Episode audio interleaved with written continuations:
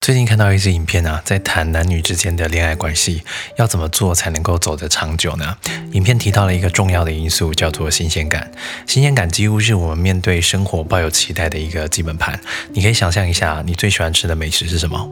像我特别喜欢吃台北一间叫做大和家的拉面。我记得我第一次吃到的时候，真的是拍桌叫好。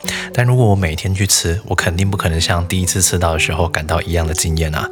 我们对一个事物的新鲜感就会呈指数下降，最终导致我们的好感度同步降低。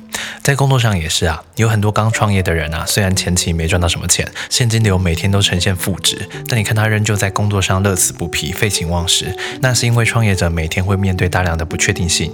而研究表明啊，当人类在面对不确定性的时候，大脑会分泌大量的多巴胺。而什么是不确定性？一样是新鲜感啊。在恋爱关系中也是啊，我们都得承认，在热恋期的时候，我们对于另一半的好感度往往会比过了热恋期来得更强。原因也出在热恋期的时候有足够的新鲜感。所以相处久了，感情变淡，几乎就成了必然结果。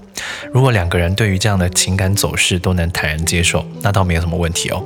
但只要有另一方将彼此的冷淡误认为是不爱的表现，那关系走向破裂就是迟早的事情了。